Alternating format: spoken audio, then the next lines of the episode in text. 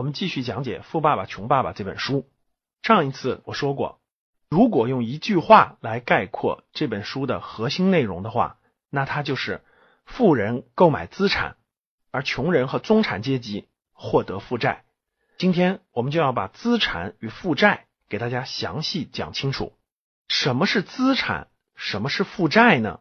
那对普通人来说，对我们大多数人来说，对资产和负债的理解不是那么容易。如果用专业的会计术语去解释这两个词的话，那确实会解释的非常复杂，大多数人不容易理解。我们就要用通俗易懂的语言，让大家理解什么是资产，什么是负债。资产呢，就是把钱可以不断的放进你口袋里的东西，那就是资产。换句话说，就是源源不断的可以给你带来现金流，不管是每年、每个月、每周或者每一天，只要源源不断的能给你带来现金流的东西，它就是资产。这就比较通俗易懂了。那什么是负债呢？把钱从你的口袋当中源源不断取走的东西，都可以叫做负债。这个也比较容易理解。举个例子，假设。我们每个月都要交水电煤气费，对不对？那这个水电煤气费就是一种负债，它源源不断的让我们不断的要把钱从口袋里拿出来交出去，我们就可以把它理解成负债。什么是资产呢？最容易理解的，比如说我们房租，那我们有多余的一套房产自己不住，那每年每个月我们都能收到两千块钱的租金。那这个租金就是这个资产给我们带来的现金流，源源不断的放进我们的口袋里，这就是资产。通过这么通俗易懂的解答，我相信大家对资产和负债有了比较清晰的认识。再举个例子，让大家增加对它的理解。比如说，我问大家，汽车是一个资产还是负债？我相信很多人的答案是不一样的。有的人认为汽车是资产，因为哎，老师，我去银行的时候办贷款的时候，我去这个保险公司的时候，我去做资产登记的时候，我的汽车都是放在我的资产项里的呀。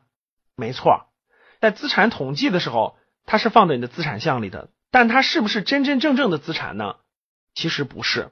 当我们有了这个车以后呢，第一，这个车每年都是要贬值的，对吧？假设你十万块钱买的车，你第二年卖肯定是低于八万了。第二。每年养这个车要有维修费、保养费、油费、停车费、汽车的保险费等等等等，这样就非常直观的，大家可以看得出来了。这辆车源源不断的把钱从你的口袋里怎么样取走，所以其实它是一个负债。你要去养它，你要去拿更多的现金流去养它，这就是非常典型的负债。所以大家明白了，那为什么这个汽车？在我们跟金融机构打交道的时候，很多金融机构愿意把汽车当做资产呢，因为确实它是一个有价值的东西。如果你变卖的时候呢，它可以变现一定的价值，但是它跟我们所理解的财商范围内的资产是不一样的。由于它本身具有一定的价值，但是它需要源源不断的让你把现金取出去，所以。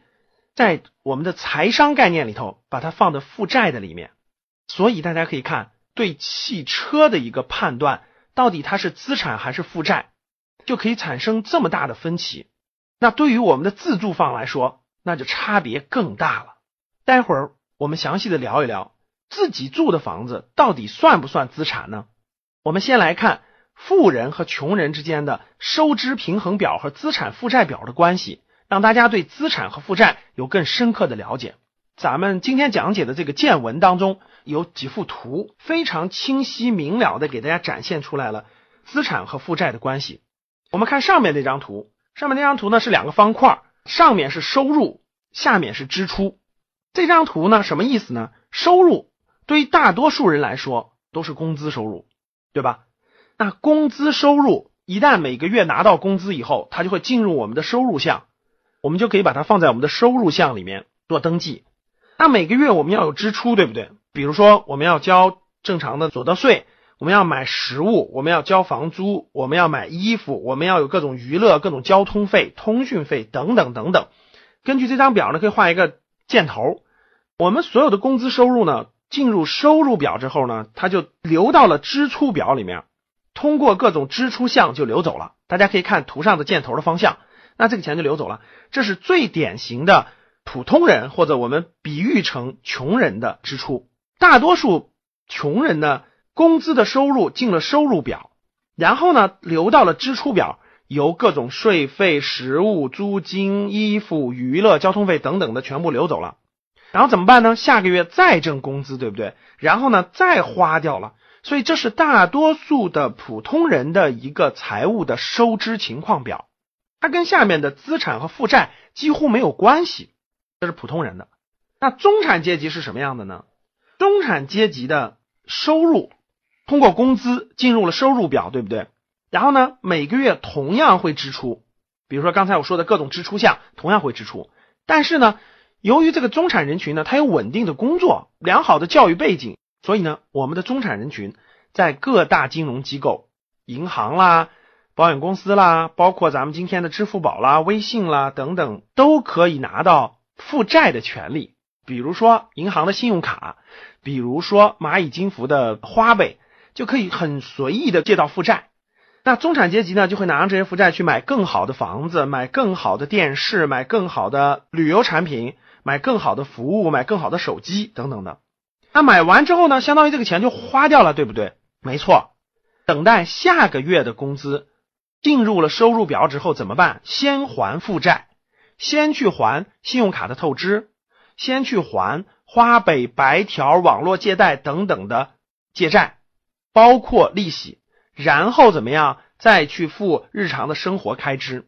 所以很多的中产人群都进入了这样的一种状态。就是每个月工资的收入，先去还上个月的负债，然后再去还房租、房贷，然后呢，这个车贷、各种消费，然后到年底了也想旅游，那就再去还这些旅游的费用。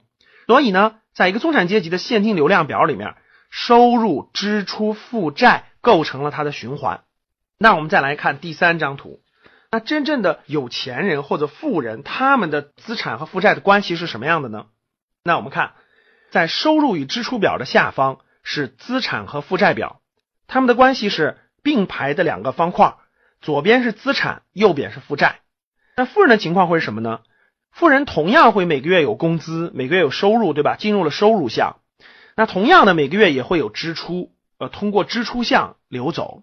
但是呢，富人还有一项叫资产项，资产项里面有各种各样的资产。由于资产每个月、每年都会带来现金流，比如说房子的房租，比如说股票的分红，比如说一些专利产品的使用费等等等等。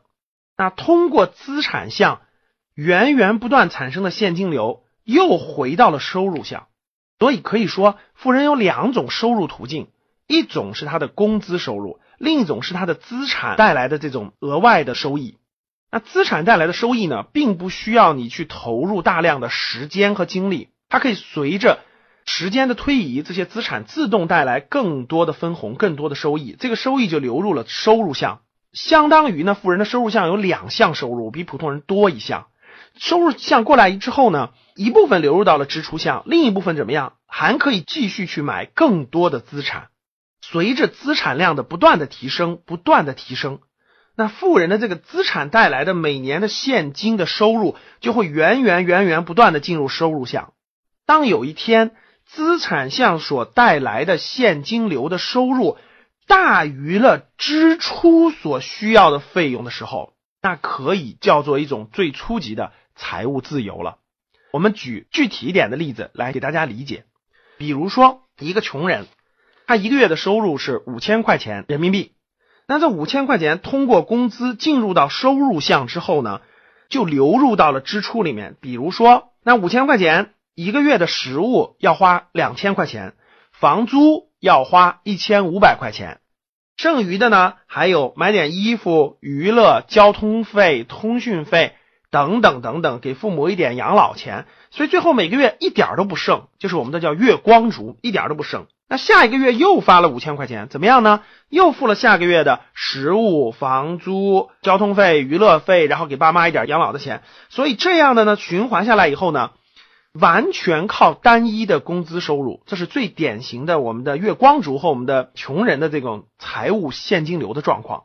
那中产阶级是什么样呢？我们举个例子，比如说我们有个中产家庭，那夫妻俩加起来呢，一个月有两万的收入。那每个月两万的收入进来之后呢？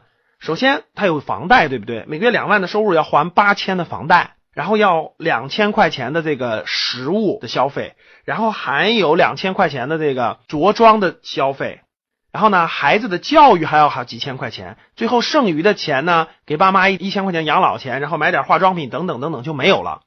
那每到了十一呀、五一呀，或者是春节的时候呢，那同事们都出去旅游，对不对？自己总不能不去吧？那这时候怎么办呢？哎，我没有信用卡，那中产家庭呢就会去信用卡透支。我刷信用卡购买两万块钱的旅游去马尔代夫旅游。好的，旅游回来怎么办呢？那没关系，信用卡给了一些免息期呀，或者是可以分期付款的方法呀。那由于呢两个人的工作呢都相对比较稳定，那中产阶级会怎么样呢？会通过未来几个月的收入去还这个信用卡的透支。那赶上双十一、双十二消费品打折的时候，又想买怎么办呢？蚂蚁金服有花呗，京东有白条，都可以透支。透支完了怎么办？按月还。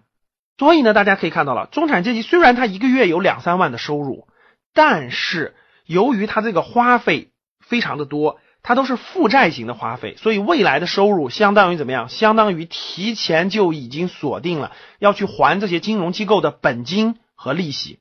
所以中产阶级就是通过工资获得的收入表进入了支出支出了一部分。然后呢，由于他的负债，他还有每个月的收入越滚越多，越滚越多。经过一两年的滚动以后，这个家庭两万的收入里面就会有大几千块钱要去还这些负债的利息和本金，这就是非常典型的中产阶级的这种现金流。如果他买的房子确实价格比较贵。那个月供比较高的话，那这种情况就会越滚越累，越滚越累。所以我们的中产阶级是比较焦虑的，也是比较累的，就是因为这个现金流的关系。大家加一下何老师的微信，微信号是五幺五八八六六二幺五幺五八八六六二幺。好的，好，谢谢大家。可以联系阿康，我将会分享《穷爸爸富爸爸》这本书的电子版给你。以及解读这本书的完整版，只能分享十个名额。如果你需要，可以联系阿康，微信号五幺五八八六二幺，备注“穷爸爸富爸爸”。同时，我也会邀请你进群学习。今天的分享就到这里，我们下期见。